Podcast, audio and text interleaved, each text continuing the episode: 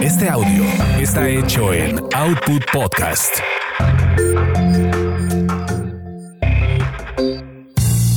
Bienvenidos sean a esta su orgasmería de barrio, donde el placer es todo nuestro. Mi nombre es arroba tulipán gordito y la banda que me respalda.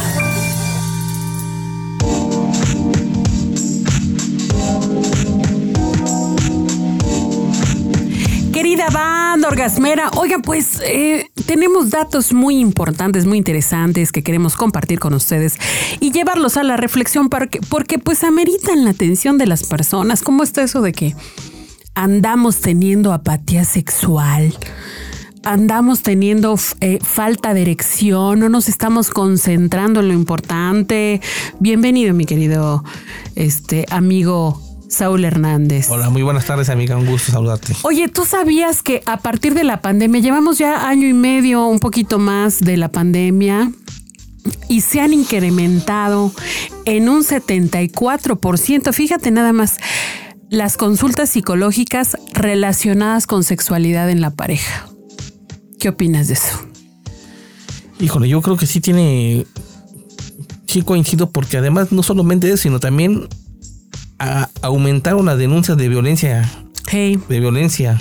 La familia también. Sí, sí.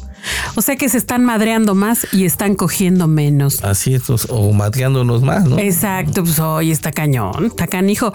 Pero, pero fíjate lo, lo que dice esta señora Claudia Almanza, que es eh, eh, responsable de una red de psicólogos profesionales de la salud que, los puedes contactar en línea y te dan tu servicio también a través de, de videoconferencia y así.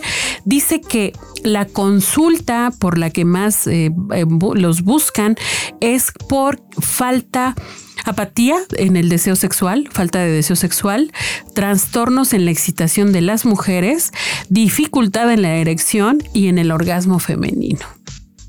O sea, están ahí metidos encerrados y ya no se les para, este, no alcanzan a llegar ahí al orgasmo o simplemente no tienen ganas ni de coger. Así te lo. esas son las principales causas de la consulta. ¿Cómo ves?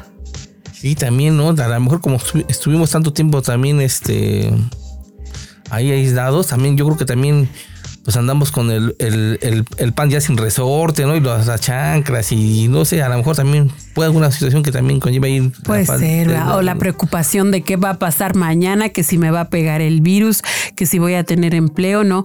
Dice esta mujer que, que la, la, base de estas dificultades, de esos problemas, es la falta de comunicación, la falta de no hablar claramente de las necesidades sexuales, de los gustos, de las expectativas. Y es que sí, o sea, antes había muchísimos otros distractores, entre ellos el trabajo, el transporte, salirse, etcétera, no estar cerca.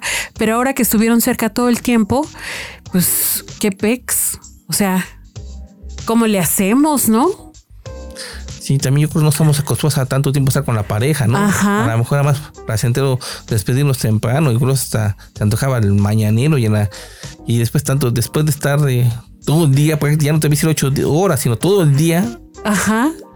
Pues que se pierde, se pierde el, gusto, ¿no? Y a lo mejor uno anhela la calle, ¿no? Claro, claro, ¿no?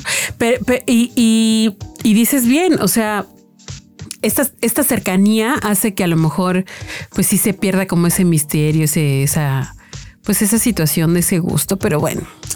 Amigo, pues francamente esta pandemia nos ha traído consecuencias hasta en esas cosas íntimas importantes.